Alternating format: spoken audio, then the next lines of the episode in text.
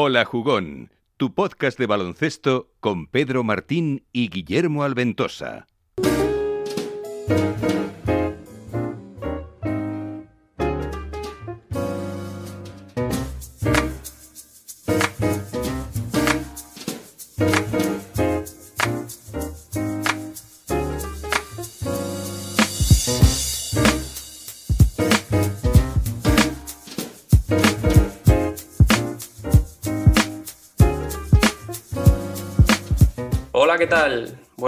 Buenas tardes y buenas noches. Bienvenido al quinto programa de Hola Jugón. En este programa, como ya sabéis, analizaremos un poco todo lo que conlleva estos playoffs de la temporada 2020-2021 en la NBA. La vuelta al público de los pabellones, la cual es una noticia fantástica para todos los que amamos este deporte. Y esta segunda parte de la temporada, que son los playoffs en la NBA, donde realmente los equipos empiezan a bajar el culo para defender, donde realmente se juegan las castañas, donde varios equipos se juegan prácticamente toda la temporada y donde nos gusta a los aficionados del baloncesto la NBA, porque ahora realmente vemos ese gen competitivo de las grandes plantillas de, de, esta competición. Así que nada, poco más. Vamos a analizar ya todos los equipos y todo lo que ha traído estos primeros partidos de playoff. Y nada, quédate con nosotros hasta el final, es lo único que te pido. Amigo, amiga, Antonio, Antonia, bienvenido a Hola Jugón. Hola Jugón, donde los jugones sonríen igual. Y como siempre conmigo está por aquí señor Guillermo Alventosa. ¿Qué tal, Guille? Hola, buenos días. ¿Qué tal? Bueno, buenos Bueno. días, buenas tardes o, o lo que sea. o lo que sea, efectivamente. Bueno, Guille, ya playoff eh, con todos los equipos ya definidos, eh, después de, de ese play-in que comentábamos en el podcast anterior. Eh, bueno, quizás sorpresa en el oeste, ¿no? Esa ausencia final de, de Golden State, ¿no? Sí, sí, así es. Bueno, empieza, empieza lo bueno, ¿no? Empieza la chicha, la mandanga, por fin. Eh, después de un año entero de que no se sabía muchos tramos si cómo iba a resultar esto, si iba, si iba a seguir la liga, si no, sobre todo, bueno, después de o antes de la burbuja del año pasado.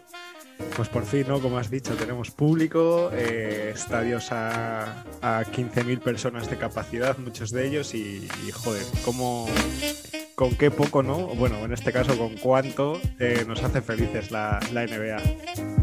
Pues sí, la verdad, desde luego. Yo es, es, un comentario un poco cuñado, ¿no? Pero es que al final la NBA en playoff es otro. No es otra competición, no vamos a decir eso, pero ya mola verlo. Ya sabes que, que los equipos están jugando las cositas y ya no se guardan nada. Es como ese grado, ese plus de intensidad, ¿no? Eso, eso es. Se, se No nota. hay es aliciente, ¿no? De, de, de ver los partidos, de jugar. de- Sí, bueno, tú lo has dicho, que ahora es- están bajando el culo a defender, eh, bueno, aún unos más que otros, pero, pero sí, sí. Pero bueno, sí, si quieres empezamos un poco por, por eso que acabas de decir de, de la eliminación de los Warriors, ¿no? Sí, bueno, un primer partido contra los Lakers que ya vecinábamos que iba a estar igualado, ese Curry contra LeBron, que al final, pues bueno, eh, la balanza se decantó del, del, lado angelino y los Lakers que han pasado como séptimos. Uh -huh. Eso es, eso es. Bueno, eh, la verdad es que poco más pudo hacer, pudo hacer Curry, ¿no? Es, era un poco el partido que se preveía, que, que bueno, pues si perdían no iba a ser la sorpresa, pero claro, luego luego pierdes contra Memphis y, y te uh -huh. vas para casita, ¿no? Es lo, lo interesante de este play-in y que, jolín, que, que vaya play-in, ¿no? Pues sí, la verdad, porque como decimos, al final esa final, ¿no? Por el octavo puesto entre Memphis y, y Golden State, pues bueno, eh, cogió el testigo, ¿no? Tomó el testigo el, una de las grandes nuevas estrellas de la liga, que es Jamoran, ¿no? Que hizo un, un partidazo y que es un jugador sensacional y, y bueno, nos alegramos además muchísimo que esté en playoff, porque además ya nos metemos directamente con los playoffs de, del oeste. Quizás sido la mayor sorpresa y se han cargado en el primer partido, bueno, cargado, se han ganado en el primer partido a los Utah Jazz, sin Donovan Mitchell, pero los Utah Jazz, líderes de la NBA. Sí, sí, eso es, ¿no? Es una, digamos, un equipo que va dando, cada partido que juega desde el play-in, pues va dando más y más sorpresas. Eh, o sea, aún, ganando 1-0, eh, yo sigo dudando bastante que puedan, que puedan hacer gran cosa, ¿no? Pero bueno, ya bastante con que se hayan clasificado, que les hayan dado este primer susto a Utah. Y pues lo que tú dices, ¿no? Ya Morán, que, bueno, si hubieses tenido que apostar el año pasado, em, ¿quién iba a llegar antes a playoffs? Si ya, si ya Morán o, Sion, pues, pues yo desde luego que hubiese dicho Sion, ¿no? Entonces creo que este tío, pues sí, se, se crece en la adversidad y, bueno, ya le hemos visto partidos estelares contra Kyrie Irving y, le motiva muchísimo jugar contra, contra bases estrellas, ¿no? Y qué mejor estrella pues que Stephen Curry en los play-in y, bueno, eso, demostró, demostró que va a ser un tío, pues una, una superestrella, lo dijo él mismo y, bueno, es que yo creo que ya lo es, ¿no? Sí, sí, ya lo es, yo creo le ponemos un poco de abanderado de, esta nueva generación y quizá como uno de los bases más, más prometedores, pero es una realidad. O sea, el hecho de que no se hable tanto de Yamorand es porque está coincidiendo era con, pues eso, con Curry, con, con Irving, son jugadores que evidentemente ya tienen más bagaje que él, pero es que Yamorand yo creo que es el... Yo no quiero decir que me impacta igual que, que me impactó en su día Derrick Rose, por ejemplo, porque creo que Derrick Rose sí que supuso un terremoto inmediato en, en la liga, pero creo que es ese jugador que puede tomar un poco el... A mí por lo menos, se ¿eh? hablo desde mi punto de vista personal en cuanto a ilusión de ver a un jugador de, ese estilo, tan, tan físico, pero también a la vez eh, tan bueno técnicamente, con tanta capacidad para anotar. A mí es un jugador que me gusta mucho ver. Es uno de esos jugadores que, a lo mejor lo típico que estás tú una noche, ¿no? En, después de, de, venir así a altas horas y dices, joder, pues no tengo mucho sueño, voy a ver qué hay en la NBA y a lo mejor hay un Memphis, no sé, mm, Charlotte y un Lakers eh, Clippers. Y dices, hostias, me iría Lakers Clippers, pero es que en Memphis juega Jamorant. Total, total. Pues a lo mejor cambio y, me pongo Memphis. O sea, ese es el efecto que tiene personalmente para mí Jamorant. Sí, además es un poco la, potencia, digamos, eh, la explosividad de Westbrook unido al, talentazo de, pues, de Kyrie Irving, por ejemplo, ¿no? por ejemplo. Eso es. Una, buena mezcla. Pero sí, bueno, veamos esta, esta primera serie, a ver cómo, cómo se desarrolla, pero bueno, tiene, tiene poca pinta que, a ver, creo yo. Solo han jugado un partido, sí que lo ha ganado Memphis, pero eh, no pongo yo la mano en el fuego por ellos, ni, ni, muchísimo menos. Es lo que hablamos también en el partido de, o sea, en el programa de, que hicimos sobre Utah, que a, los Jazz le queda por demostrar todo en los playoffs. Entonces sí que es cierto que este, como que yo creo que lo he notado bastante en varios equipos, sobre todo los que tienen algo que demostrar, ¿no? Que, sí que han ido rodados en temporada regular, que muy bien tal, pero a la hora de la verdad ahora, pues, pues claro, eh, se les añade esa, esa, presión que en toda la temporada regular no tienen y que en parte gracias a ello, pues les, les permite ir rodados como un tiro, ¿no? Pero ahora que llega, digamos, la hora de la verdad, pues pues es cuando hay que demostrar y, a Utah en ese sentido le queda un buen trecho por recorrer. Sí, y más sin, sin Donovan Mitchell, ¿no? Quizás la, estrella del equipo al final, en principio va a jugar ya el, siguiente partido, el segundo de la serie. Pero sí, yo creo que se junta un poco todo, ¿no? Lo que comentas de, un equipo un poco eh, inexperto en playoff, eh, sin su estrella, digamos. Es un equipo tan coral y, y que se divide tanto las funciones que muchas veces eh, pues se habla de falta de referentes o falta de estrellas, ¿no? Y, en este tipo de partidos pues se nota, pero bueno, eh, veremos a ver cómo, cómo, llega Donovan Mitchell, que evidentemente va a cambiar mm, el guion del primer partido, casi seguro, y a ver cómo se levantan estos jazz que, que durante la temporada regular pues han sido los, la gran sorpresa y los líderes ¿no? en toda la temporada. Yo sobre todo, bueno, algún par de, claves de esta, de esta eliminatoria, eh, en base sobre todo, visto lo visto en el primer partido, eh, por parte de Utah, eh, pues que Dylan Brooks no parezca Michael Jordan, hay que parar a ese tío, sea como sea, obviamente ya Morán también te va a hacer lo que un poco lo que quieras si no lo aprietas un poco, y, sí que es verdad que, por ejemplo, Avalanchunas, estando como está, eh, pues claro, no, no, destacó, no destacó bastante, ¿no? Pero, eh, pero creo que, pues eso, tanto, tanto Gobert como, como Mike Conley y demás, pues deberían hacer un poco por, por parar a, tanto a Jamoran como a, pues eso, Dylan Brooks, que pareció desde el exterior, parecía, parecía Michael Jordan. Era buena, quizá la única noticia positiva en en ese primer partido para los Jazz es la, bueno, la continuidad de, de Bogdanovic, ¿no? Que, Eso es. que sigue estando a muy buen nivel, con 29 Literalmente- puntos. Sí, sí, literalmente desde que hablamos de él, de que hablamos que estaba en una muy mala racha, pues parece que no se escucha. Es ese Antonio Bogdanovic. Pues que siga, que siga el bueno de, de Bogdan ahí con su racha. Exactamente. Bueno, segundo partido, segundo clasificado del oeste, eh, Phoenix contra Lakers, que decimos, como hemos recordado, que, que llega de- del play-in, Ujú. 1-0 para, para Phoenix. Mm, poca sorpresa, ¿no? A pesar de ser los Lakers. Sí, bueno, a ver, la sorpresa yo creo que fue más sobre todo en las sensaciones que dieron lo- los Lakers, ¿no? Eh, que no se les ve un equipo nada para nada cohesionado. Y bueno, para mí la sorpresa mayúscula del partido fue la- el barrido que le metió eh, Ayton a, a Anthony Davis, que parecía que se tornaron los, los papeles, ¿no? Y, y el, el de los Suns es que se lo comió con papas. Entonces, eh, creo que esa es una de las claves, que, que a los Lakers pues no les va a costar mucho de, de revertir, digamos, ¿no? Eh, es- o sea, veo bastante, bastante más factible que en el siguiente partido eh, Anthony Davis, eh, bueno, ya que de hecho ya asumió la culpa, pues digamos se, baje los pantalones y se meten todos los de los Suns, que vuelva a pasar lo que, lo que pasó el otro día, que pues Ayton solamente rebotes ofensivos, más que los rebotes totales, que cogió más que los rebotes totales de, de Anthony Davis, ¿no? Es algo que no creo que vayan a pasar dos partidos segu- seguidos, ni muchísimo menos, eh, tampoco creo que vuelva, que vuelva a ocurrir, ¿no? Mm, Yo creo que es eso, ¿no? La, la clave es lo que, lo que acabas de contar. Quizás la sensación general que transmiten los Lakers como equipo, ¿no? Porque al final ya sabemos que Anthony Davis no le gusta jugar de 5, él prefiere siempre jugar de 4, que tenga un poco más de libertad, no estar tan atado a jugar dentro de la zona. Pero claro, fichas a Andre Drummond un poco con esa premisa de, de formar una pareja interior ahí de ensueño, o por lo menos una buena pareja interior con, con Anthony Davis, al final sacas un poco a Marc Gasol de la rotación, que es verdad que, bueno, Marc ya no es el Marc Gasol que estaba en Memphis, que era un jugador, eh, pues bueno, un bastión defensivo, un jugador que tal, pero sigue siendo Marc Gasol, ¿no?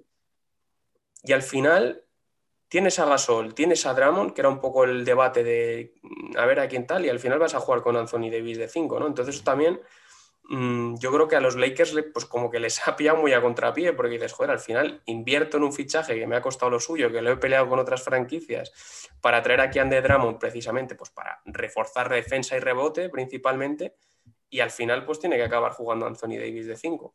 Sí, a ver, no sé, yo ahí es un poco el, el misterio Drummond, ¿no? Em, Luego, claro, lo ves sobre el papel, ves las estadísticas, pues sí, eh, 15 puntos, 9 rebotes, muy bien, pero es que si lo ves jugar, es un poco, creo que se le escapó a Kuzma hace, hace ya un tiempo en rueda de prensa, como diciéndolo de coña, pero era un poco eso, ¿no? Que decía que, que parece que no había tenido un entrenador que le había enseñado realmente a, a jugar a baloncesto. Y es que, es que, no sé, lo ves, ves a Drummond, eh, ves a jugando y, y, y, te da un poco esa sensación que no sabe dónde ponerse. A veces se iba a la línea sí. de fondo, otras veces, no sé, no sé. Yo creo que ahí va es donde más pueden mejorar los Lakers, eh, pero claro, tampoco se entiende que un tío como Margasol, obviamente ya no es el mismo de, de, de antes, pero que un tío como Margasol pues te juegue cero minutos uh -huh. en, esta, en, este partido.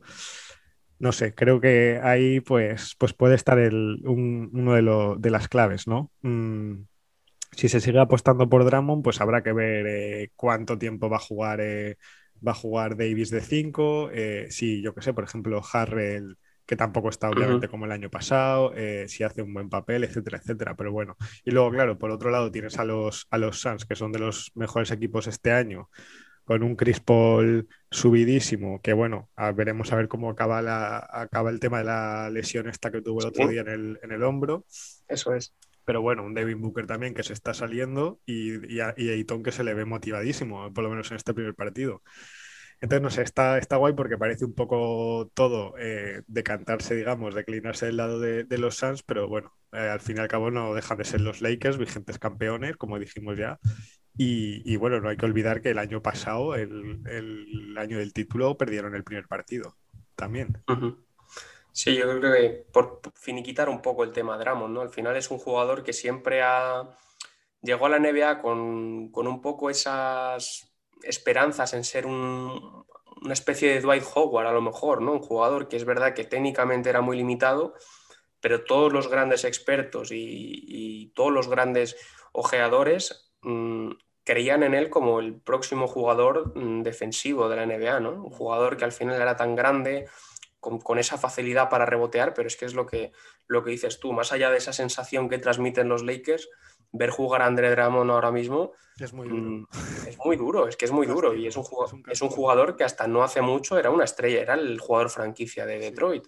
Es un castigo. O sea, es un poco también creo eso, ¿no? Él es, ha sido un jugador ligado mucho a temas defensivos, etcétera, etcétera, pero sí que, claro, siempre ha estado eh, pues Detroit y, Cleveland, ¿no?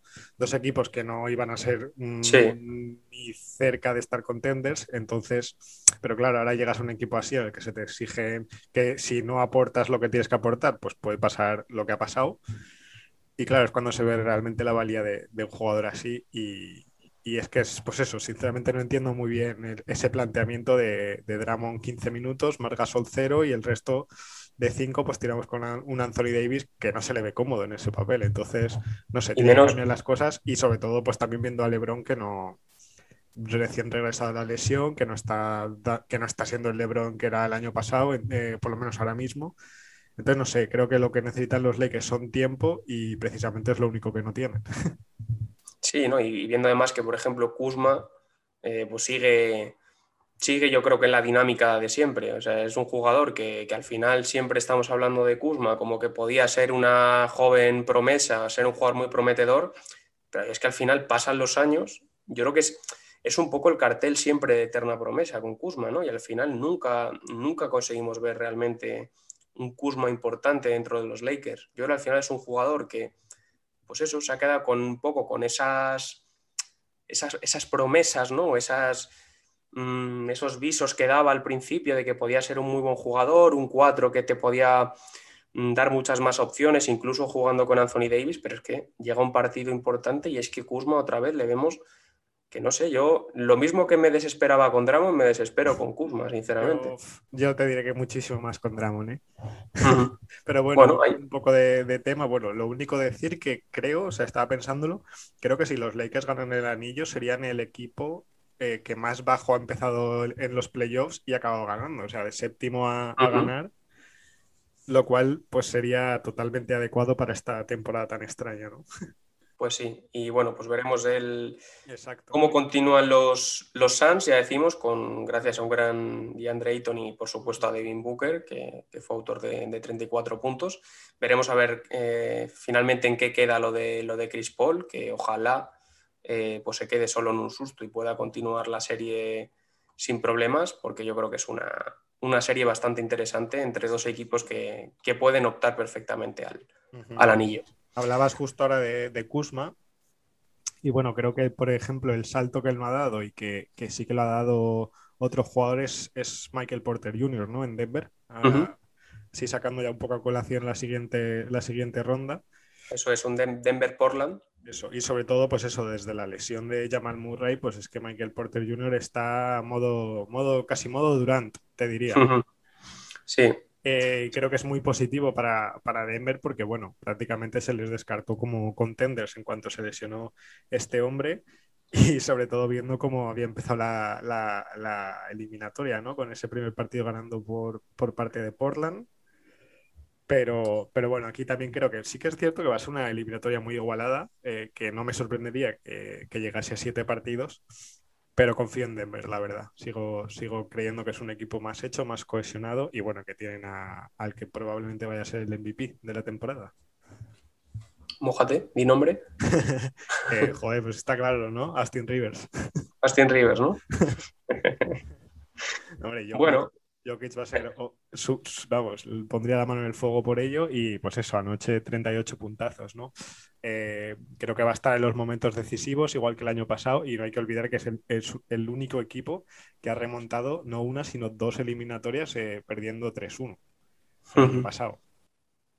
Sí, bueno, veremos a ver si, si finalmente el Joker, ¿no? Se lleva el el MVP, pero sí, bastante interesante, ¿no? Lo de, lo de Michael Porter Jr. Eh, al final es un jugador que cuando se draftea en su día, eh, cuando Denver le draftea en su día, pues eh, también había muchas esperanzas en él porque era un jugador que era espectacular, pero claro, estaba bajo la duda ¿no? de, aquella lesión que tuvo en la espalda, creo recordar, que prácticamente iba a estar un año parado, ¿no? Y era un poco jugártela a, draftear a un tío que es verdad que tenía muchísima calidad, pero que es que era una lesión en la espalda que, es que hablamos de una lesión en la espalda que son muy delicadas y que pueden, pueden cambiar mucho la, carrera de un deportista. Lo vimos, por ejemplo, con, con Rudy Fernández mismamente aquí en Europa que Rudy sigue siendo un excelentísimo jugador, pero es que al final te limita muchísimo, ¿no? Al final la espalda es, es una zona que es muy delicada. Y bueno, al final, oye, Michael Porter Jr., yo creo que además se ha dado ese ecosistema perfecto para que él pueda brillar ahora en, Denver, más aún con la baja de,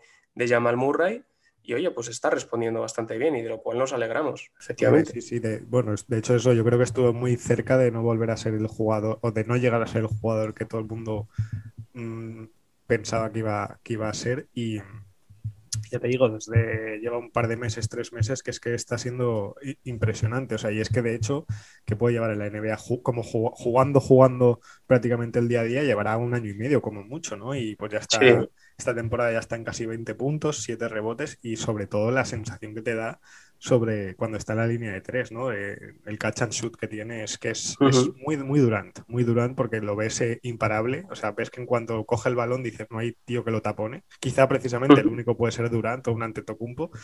Em, y es, va a ser un tío clave en esta eliminatoria, ¿no?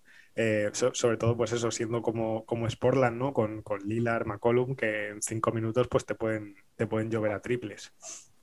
Entonces creo que, es bastante, bastante importante, va a ser un tío bastante importante, Michael Porter Jr.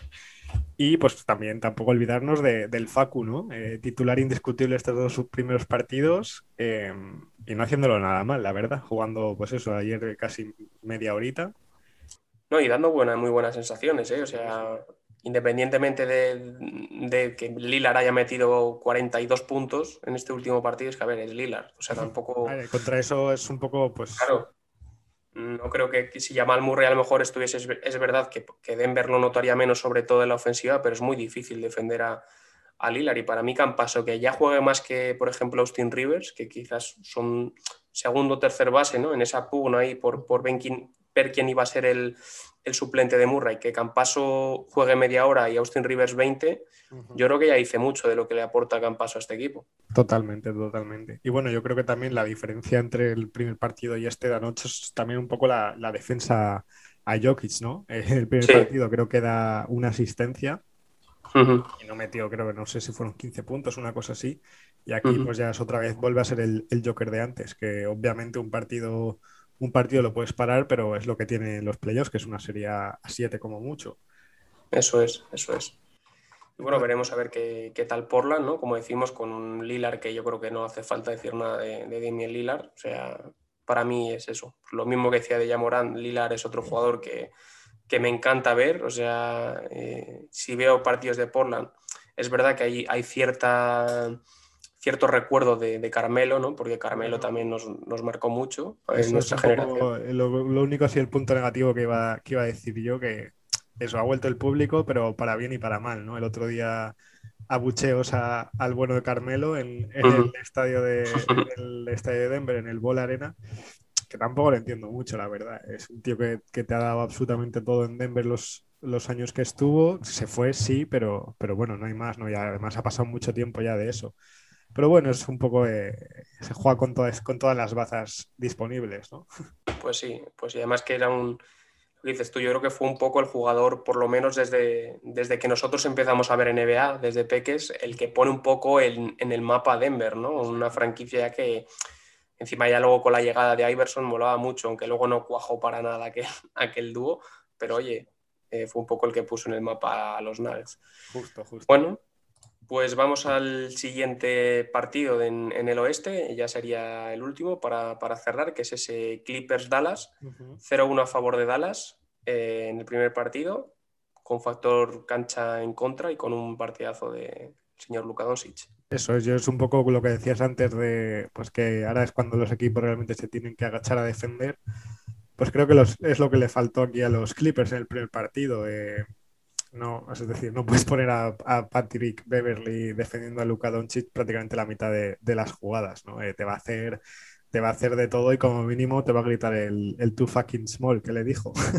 Entonces creo que pues para algo tienes a un tío como Kawhi Leonard, para algo tienes a, Paul George, para algo tienes a, a, lo que has fichado, ¿no? Incluso tienes a Ibaka, tiene, tienes jugadores defensivamente muy potentes y no te puedes permitir el lujo de poner a, de ponerle a defender casi todo el rato a, a Beverly, ¿no? Eh, un poco la sensación que dio fue esa, que no tienen estrategia de, eh, defensiva a la hora de parar a Doncic y pues, pues como siga, como sea así en todos los partidos, eh, habrá que ver, habrá que ver. Bueno, yo creo que el, quizá uno de los motivos principales, ¿no? A lo mejor, yo siempre defiendo a Patrick Beverly porque es el típico jugador que cuando tú jugabas en junior o, en cadete había siempre un tonto en el otro equipo, que tú salías y sabías que a lo mejor era el típico que, pues eso, estabas en un rebote, te metía el codito, te, te pisaba o te tal, y ya estabas todo el partido solo pensando en el tontolaba que te había pegado la colleja y en devolvérsela. Y yo creo que al final, tener un tío de estos en tu equipo que te desconcentra tanto y te come un poquito la moral a su manera, pues siempre es positivo y ojalá lo tuviera. Yo defiendo a Patrick Beverly porque me parece un defensor muy bueno, la verdad. Eh, me gusta mucho. Y creo que la estrategia, justo de lo que hablamos ahora con los Clippers en ese primer partido, es que al final, eh, pues bueno, los Clippers sabían que tendrían que tirar mucho de, Paul George y Kawhi, no solo en defensa, sino también en ataque. Y quizá pues pensaron, oye, que Beverly se desgaste todo lo que pueda con Doncic, intentar que lo pare y que Kawhi y Paul George estén más frescos en ataque, pero claro, lo que has dicho tú. Claro, en el momento en el que el tío ya te hace un triple doble, dices, hostias, pues igual tenemos que darle un giro a la, a la estrategia, ¿no? Yo quería destacar además en, en Dallas me sorprendió mucho, más allá del trabajo ofensivo, por ejemplo, de, Hardaway, ¿no? que, siempre responde bastante bien. Eh, Maxi Cleaver me pareció que hizo una gran defensa sobre, sobre Kawhi, la verdad. Sí, total. Eh, ya el año pasado, eh, la ronda, porque estos, recordar que estos equipos se enfrentaron también el año pasado en playoff. Ya el año pasado lo hizo muy, muy bien. Maxi Cleaver, y creo que también en parte gracias a eso ha ganado más galones este año. Pero sí, totalmente es un jugador que no se amedrenta ante nadie y el, tío la verdad que joder, eh, parece mentira que hace unos años lo veíamos en el Obradoiro y ahora míralo. Efectivamente, efectivamente. Es el, un poco, pues eso, creo que mm, los Dallas van a necesitar como, al menos como amuleto, un, jugador alemán de aquí a, hasta el fin de su existencia de la, de la, del equipo. Pero pues sí, no sé, un poco también me da la sensación de, de que los Clippers siempre han ido a medio gas, ¿no? Es decir, eh, incluso se hablaba mucho los dos últimos partidos de la temporada regular que hicieron un, poco de tanking, no se sabe muy bien si para, porque precisamente buscaban enfrentarse contra Dallas o para evitar a los Lakers y, no enfrentarse contra ellos hasta, hasta final de conferencia, ¿no? Y siempre te da esa sensación y sobre todo el tema de Kawhi Leonard, que es, digamos, el máximo representante del, load management, digamos, que juega, juega lo justo y necesario. Entonces, no sé, es un poco, a mí los Clippers me han dado esa sensación estos dos últimos años de que lo pueden llegar a tener todo, pero o, les da pereza o no les apetece eh, esforzarse al máximo o, no sé qué puede ser, pero, pero es un poco eso, ¿no? no han, llegado cuartos como perfectamente podrían haber llegado primeros eh, con un poco más de... Y bueno, y al final como resultado pues tienes a Kawhi Leonard que no se le ve al 100%, ni físicamente ni... Bueno, físicamente no está al 100%. Y Paul George que, bueno, después de haberse autodenominado Playoff P, aún tiene que, aún tiene que, hacer algo en los playoffs.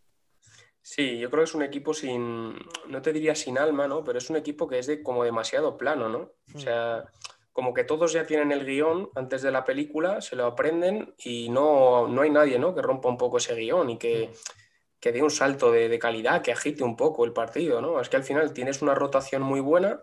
Es verdad que basada en jugadores que principalmente son jugadores defensivos, caso de, de, Batum, de Ibaka, de Rondo, que también tiene un papel importante desde el banquillo, pero no veo a nadie. Es verdad que por, por, plantilla a mí me encanta, porque luego es verdad que tienen, es verdad, bueno, de Marcus Cousins, que ya creo que ya está pasadísimo de vuelta, el, bono de De Marcus.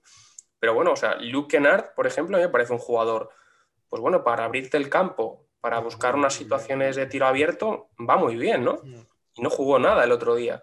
Entonces, no sé, es como un equipo, eso, pues muy, muy plano, muy, muy guionizado y que a veces no tiene, no es capaz de tener un plan B o no hay nadie que, que rompa un poco, ¿no? Que se levante y, y cambie un poco el devenir del partido.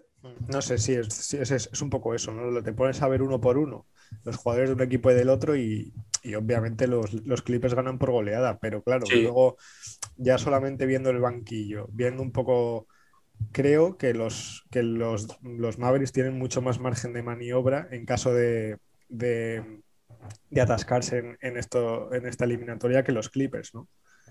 Eh, a pesar de que los Clippers tienen muy, buenos jugadores, mejores, por qué no decirlo, que Dallas, creo que, lo, que, las opciones de, cambiar estrategias, etcétera, etcétera, parten más, pueden partir más por Dallas, la verdad. Bueno, pues veremos a ver qué tal evoluciona esta serie, que como decimos, eh, de momento parte a favor de Dallas con ese 1-0, rompiendo el factor cancha.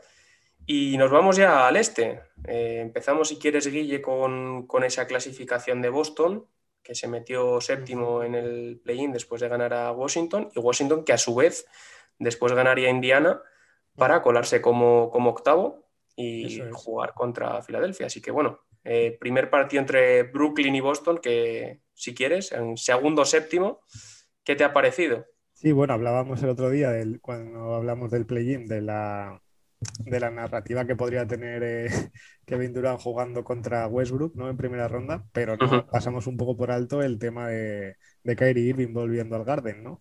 También. lo cual, eh, o jugando, y jugando contra ese equipo, lo cual también tiene su, su, aliciente. A ver, yo aquí veo que por parte de Boston va a ser un remar contra corriente, darse cabezazos contra, contra la misma pared todo el rato. O sea, no veo, no veo que puedan ganar más allá de un partido como mucho. Sí, tampoco optimista eres. Hombre, a ver, optimista lo soy por parte de Brooklyn, ¿no? es decir, eh, mm, a ver, quitando en, Boston a, Jason Tatum, obviamente, que tampoco se, salió, pero sí que es verdad que, es el que mejor, eh, digamos, sensaciones dio, pero es que no, veo que, que, puedan hacer gran cosa, y sobre todo con la temporada tan, tan extraña que han tenido. Y eso que, pues eso, por parte de Brooklyn, el Big Three ha jugado, no sé si otro día, el primer partido fue su, noveno encuentro jugando juntos, ¿no? Pero bueno, es que van tan sobrados, sinceramente, que, no creo que, vaya, que vaya a ser un, problema para ellos. Esa, frase de los buenos se entienden siempre, ¿no? Y es que al final es verdad. O sea, de poco te vale, aunque hayan jugado nueve partidos, pero es que tienes tres jugadores y es que son una brutalidad. Es muy complicado. Yo además eh, no sé si será si Boston va a poder ganar algún partido o no. Yo quiero pensar que sí, por, el bien de Boston, porque es un equipo que me gusta, pero es verdad que, justo esta temporada es una temporada muy complicada, ¿no? En muchas lesiones, es verdad que, bueno, que Tatum ha sido y es el jugador por el que va a girar el futuro de la franquicia, pero bueno, vamos a, vamos a esperar. Yo sigo confiando mucho en Boston porque me parece un muy buen equipo y me parece un equipo muy equilibrado, pero claro, mm, es que es eso, no, no puedo pensar que, Boston vaya, vamos, ni de lejos va a poder, yo creo. Sí, de hecho, como que a Brooklyn pues no les vería, eh, digamos, pisando el acelerador a fondo hasta, hasta la siguiente ronda. Eh, ayer, pues, o antes de ayer, Claxton jugando 10 minutos, Mike James no jugó. Eh, sí que es verdad, pues eso, que tanto Durán, Irving y, y Harden pues pasaron de los 35 minutos y lo que sí que espero un poco de, por parte de Brooklyn es un poco ese salto de, Joe Harris, que sí que se le vio a principios de temporada, que no tampoco se le necesita extremadamente ahora mismo, pero sí que se esperaba pues un poquito más de él, ¿no?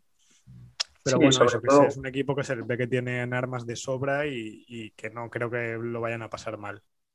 Sí, justo. Yo, bueno, por comentar lo de Harris, sí, ¿no? quizás al final es un jugador que, que es tan buen tirador que al final, pues bueno, si se te cierran las defensas y, necesitas un tiro abierto, pues es un seguro el tío. O sea que. Eso es. y encima, bueno, papel, digamos, un tanto testimonial de, de, Blake Griffin, ¿no? En este primer partido. Hmm. Pero bueno, oye, yo creo que cuando, cuando se le necesite algo va a aportar más allá de lo, que, de lo que hizo en este primer partido, que al final pues se quedó, hmm. se quedó casi en blanco. Sí, pero da un poco la sensación eso de que es más en el este donde hay más, más eliminatorias menos, digamos, más desigualadas, ¿no? Menos parejas. Tanto esta como pues Filadelfia-Washington, creo que si alguna va a ser un 4-0 es, es esta, esta segunda, ¿no? Sí, pues venga, vamos a, pasar ya directamente a ese, Filadelfia-Washington, con ese 1-0, a mí me pareció bastante un partido igualado, ¿eh? más allá de... Por no desmontarte la teoría, pero sí que fue un partido bastante igualado. Cierto, cierto. No digo que no puedan haber partidos igualados, que también, o sea, sorprendente la verdad, pero no creo que, que, Washington se pueda llevar más allá de, de, un partido como muchísimo, ya te digo, no me sorprendería si se acaban 4-0 esta serie. Eh, Westbrook, mm, no sé, ¿qué te pareció? 42 eh, minutos jugó, minutada, pero bueno, 16 puntos. Mm, bueno, para 14 asistencias es verdad, pero no sé, la sensación es la de siempre, ¿no? Más la estadística que realmente la sensación.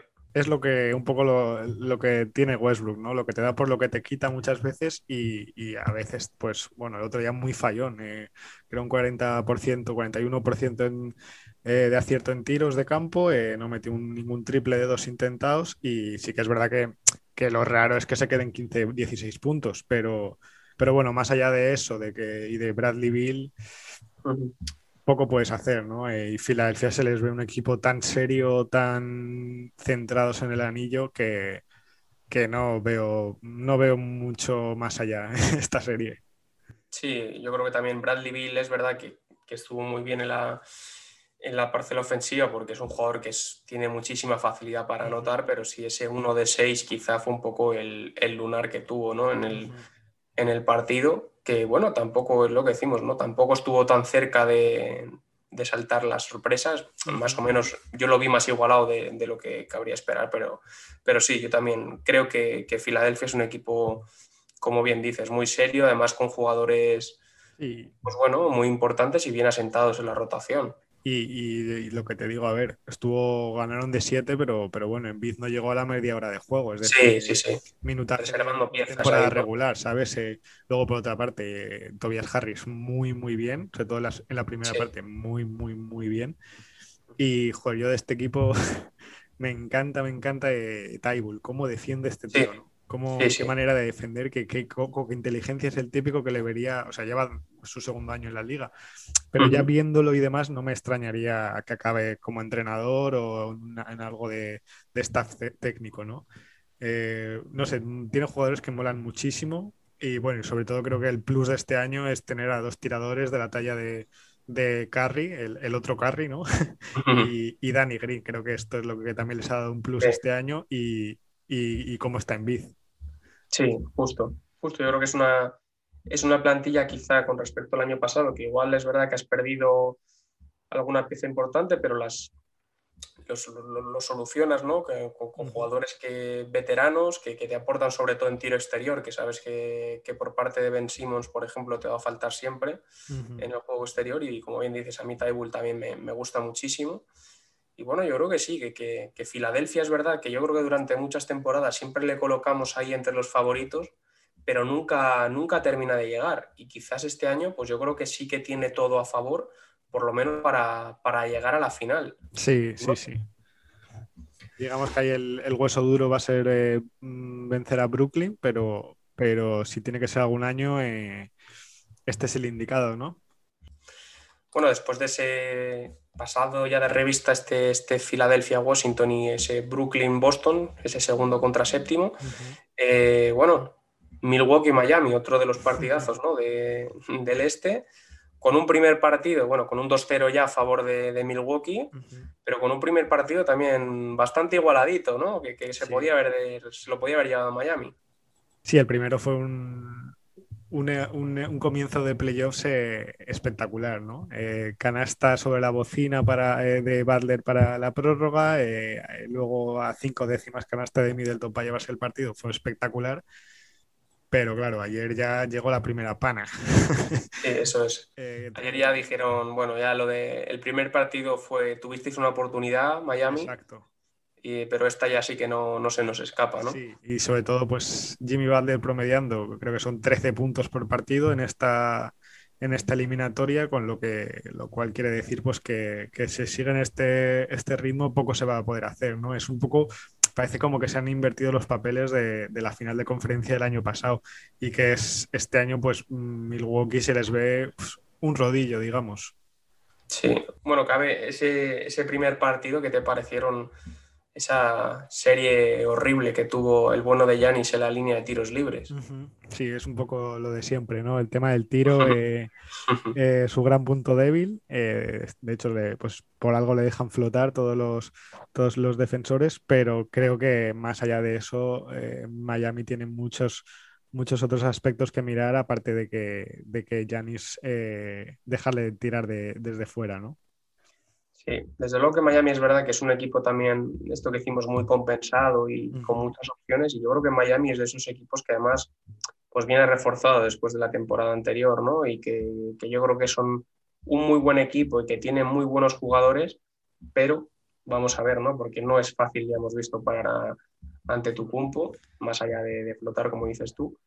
Y bueno, vamos a ver qué, qué reacción mm, va a dar a partir de ahora, pero bueno, yo no descartaría que, que Miami, fíjate, le pueda ganar uno en o algún partidillo en casa. ¿eh? para nada es descartable, pero fíjate que esto que decías no estoy tan de acuerdo con que con que hayan salido reforzados de, haber llegado a las finales el año pasado. ¿no? Obviamente sales con ese plus, eh, con ese reconocimiento por parte de todos, pero claro, ya, no eres, ya dejas de ser el gran tapado de cara a esta temporada. Los equipos ya te han tomado la medida y, es un poco también cómo gestionas todo eso, ¿no? Eh, creo que el claro ejemplo es Tyler Hero, por ejemplo. es un jugador que si que se le, o sea, es que tiene 19 años, entonces si no lo gestiona, si no lo gestionas bien, eh, pues acabas eso. El tío está promediando nada, y creo que metió cuatro puntos, una cosa mm. así. Entonces, claro, eh, han dado ese, pase de, ese paso de gigante, digamos, de, de, el año pasado, de ser un contender serio y, lo difícil creo que es mantenerte ahí arriba, ¿no? Sí, pero bueno, yo mm, no por abrir debate, ¿no? Pero sí que creo que... Ah, pero lo abre. no, pero creo que Miami al final se ha reforzado bien. O sea, quiero decir, ha salido. Para mí sí sale reforzado. Es verdad que el, que el factor Tyler Hero, que, que, el año pasado sí que nos enamoró a todos y que, que, estaba rayando a un nivel espectacular. Bueno, es lo que dices tú. Al final es fruto de tener un chaval tan joven, ¿no? Vamos a ver, porque él tampoco es mm, una primera opción en Miami, es un jugador que ahora mismo mm, sus opciones pasan por aportar puntos desde el banquillo, pero bueno, creo que es que Miami, tanto con Ariza, que quizás es un poco a lo mejor el que te puede trastocar ahí el quinteto, que no deja de ser un jugador mm, principalmente defensivo, ¿no? que lo vas a utilizar pues eso para, para que se encargue de, de ante tu cumpo, lo mismo un poco que Iguadala, que ya son jugadores muy veteranos eh, pero que saben ya lo que es jugar playoff, saben jugar finales, como es el caso de, de y ganarla, ser MVP. Pero bueno, o sea, si, el factor es Hero, pues bueno, ahí sí que estoy de acuerdo contigo, que quizás mm, su, nivel es inferior respecto al año pasado, pero bueno, también te diría que gracias yo creo que ese salto y esa lucha de Miami, pues por ejemplo Duncan Robinson pues se ha conseguido asentar también dentro de la rotación como un muy buen jugador más allá de ser un tirador. Sí, jugadorazo, jugadorazo Duncan Robinson, pero, pero bueno, un poco eso, ¿no? A ver a qué, a qué aspira Miami, a, cuánto, a cuántos partidos puede llegar, pero eh, se ve un poco como que Milwaukee, pues eso, no se ha hablado tanto de ellos eh, durante la temporada regular como los años anteriores, y creo que eso ha sido un punto muy positivo para ellos, se han descargado, digamos, de esa presión. Y veremos este año hasta dónde llegan, pero bueno, yo igualmente pondría la mano en el fuego en que esta primera ronda la, pasan mínimo 4-2. Veremos a ver, ¿no? ¿Qué tal se comportan estos chavalillos de los que hablamos, ¿no? Ariza, eh, Iguadala o, Udonis Haslem, a ver cómo, cómo les va. Eso, eso es. Bueno, y vamos ya con ese cuarto quinto eh, de la conferencia este, ese New York Knicks, la gran sorpresa de la temporada, contra Atlanta Hawks. Y como decíamos un poco y comentamos por encima el otro día, mm, decíamos que los Knicks, mm, pues bueno, esa falta de, de jugar playoff, ¿no? Esa, no tener la costumbre que a lo mejor le podía salir cara a pesar de hacer un, un temporadón. Y de momento, pues 0-1 para Atlanta, ¿no? Que ganó el primer partido en, en Nueva York. Así es, yo creo que esta es la eliminatoria con más posibilidades, sobre todo en el este, de llegar a los siete partidos. Y es un poco lo que decíamos antes, el tema de que vuelva a haber público, de jugar unos playoffs por primera vez en tantísimo tiempo y no como precisamente los últimos clasificados, sino como cuarto de, del este y demás. Pues claro, toda esa presión creo que la notaron en el primer eh, partido. Em, Y, bueno, habrá que, habrá que ver cómo se, cómo se desarrolla esta serie, ¿no? Pero creo que, que gane el que gane, aquí creo que, no va a sorprender demasiado, a no ser que sea un 4-0 para, para, Atlanta o un 4-1, ¿no? Sí, justo. Además, yo, es lo que has dicho tú, que es el que probablemente tiene más posibilidades de llegar a un séptimo partido y probablemente sea el que más probabilidades tiene de que gane el, visitante, ¿no? O el que tiene el, factor cancha en contra, en este caso Atlanta. Al final, pues bueno, un partidazo como de costumbre de, de Trey Young, con esa además canasta decisiva, mandando callar al, al público. Y bueno, eh, New York, pues bueno, mm, quizás echamos un pelín en falta un poco más de, de Julius Randle a lo mejor. Eh, fue un partidazo. Muy fallón, es lo que te decía, mm, como que sí se le notó mucho, eh, pues eso, la presión de, primer partido de playoffs, el, el Madison atestado de gente. Entonces, no sé, creo que, que ahí eh, obviamente ha sido un primer partido, no, no, creo que vuelva a suceder, pero además a un, un Randall que, joder, durante toda la temporada Atlanta se la, se le ha dado muy, muy bien, se los ha comido en todos los partidos, entonces, pues eso, yo creo que lo achaco un poco a, todo eso, primer partido de playoffs en mucho tiempo, vuelve, vuelve el público a las gradas, etcétera, etcétera, ¿no? Que por otro lado, joder, es que se, se hizo tan raro ver a la gente allí, ¿no? Eh, pues eso, veías a algunos jugadores, por ejemplo, me acuerdo a, a Obi Toppin haciendo un mate y, ¿sabes? Como cuando eras infantil, es que a lo mejor te metías un canastón y todos los padres te empezaban a, aplaudir y, volvías defendiendo a, sprint, pues me dio un poco esa sensación con él, ¿no? Entonces, eh, creo que, que, fue es un poco un partido de, adaptación en muchos sentidos y se lo llevó el más pillo, el más listo, ¿no? Eh, el Raúl González Blanco de, Atlanta mandando callar al, estadio. y, nada, habrá que ver cómo sigue esta serie, pero, pero bueno, es la que más pinta tiene de que va a estar muy, muy igualada. Sí, además yo, bueno, vimos la, explosión de Alec Burks, ¿no? Con 27 puntos. Yo creo que, que New York siempre es experta en, sacar jugadores underdog, ¿no? De repente, uh con John Starks, eh, Jeremy Lin, de repente, que era ya la nueva sensación de la liga. cuidado con este Alex Quickly este, este año. Y Manuel Quickly, o sea, cuidado con, los Knicks que, igual saca, encuentran oro en cualquier lado, ¿no? Pero bueno, eh, sí, quizás también un poco. Has dicho, fíjate, has mencionado a Obi Toppin. Para mí era un jugador que quizá era un robo del draft, entre comillas, porque tenía potencial de, de ser top 3, top 5. Mm, me está decepcionando bastante. No sé qué sensación te deja a ti. Sí, no, a ver, más que decepción, pues es un poco, fue un número, creo que 8. Eh, con la gente pensaba con aspiraciones, digamos, de que podía haber sido un robo, pero bueno, es eso, ¿no? Un poco te la juegas. Puede, lo puede ser como, como puede no serlo. Y al final, pues ha resultado que el robo mm, se lo, ha quedado, se lo han quedado los Knicks, pero no ha sido él, ha sido, ha sido Quickly. Entonces, bueno, un poco lo que lo que tiene la NBA y, que al fin y al cabo, pues eso no deja de ser un draft, una lotería, ¿no? Entonces, es, un poco lo bonito, pero sí, creo que, hay varias claves en esta, en esta eliminatoria y, todas parten porque Julio Randle del el nivel que ha estado dando esta temporada y, y un poco eso, creo. Sí, justo te iba a decir que, además yo creo que no le ha favorecido, evidentemente, ¿no? Que, que, Randall, con el que comparte posición, pues al final esté haciendo la mejor temporada de, su carrera. Pero ya por mencionar un poco más de alguna nota curiosa, me sorprendió que no tuviese ningún minuto Kevin Knox, ¿no? Que era quizá una de las promesas de hace años, otra de las eternas promesas quizás eh, de la NBA, como hablábamos antes de Kuzma. Yo creo que con Kevin Knox en su día también fue muy polémica su elección, que creo que fue, creo que fue la décima en, en, su año de draft. Y es verdad que los Knicks lo draftearon con, pues bueno, como en Tiliquina, tampoco, en Tiliquina también fue muy alto, pero es que no tuvo en Tiliquina, fíjate, 32 segundos jugó, Kevin Knox ninguno.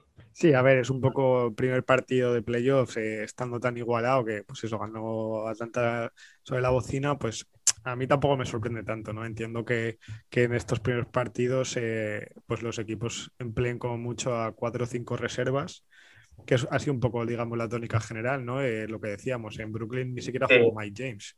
Sí, sí, rotaciones mucho, otro día, entonces, y bueno, mucho más cortas. Claro, si tienes en, la, en el banquillo también a alguien como, como Derrick Rose jugando como está jugando, pues, pues yo sinceramente prefiero que juegue Rose 40 minutos y los puede jugar a, a cualquier otro dos o tres, ¿no? Pues muy bien, Guille. Pues yo creo que ya hemos hecho un muy buen repaso de, todos los partidos de ambas conferencias. No nos hemos dejado nada en el tintero. Bueno, volveremos, ¿no? Para ver cómo evolucionan estos playoffs en esta vuelta también del público a los pabellones de la NBA. Y en nada sacaremos programita porque también se viene Final Four de, Exacto, ahora plena actualidad. O sea que, a tope. Muy bien. Pues Guilla Alventosa, muchísimas gracias eh, como siempre. A usted, a usted. Y nada, jugones, por aquí os esperamos, ya sabéis. El siguiente programa haremos de Euroliga, pero siempre, siempre hablando de, baloncesto. Así que muchísimas gracias por, por estar con nosotros y un abrazo, jugones y jugonas. Hasta pronto.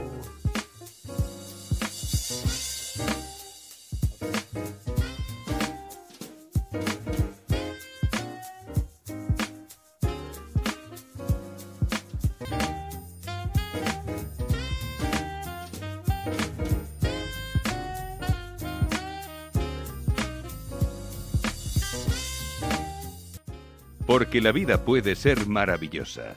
Hola jugón.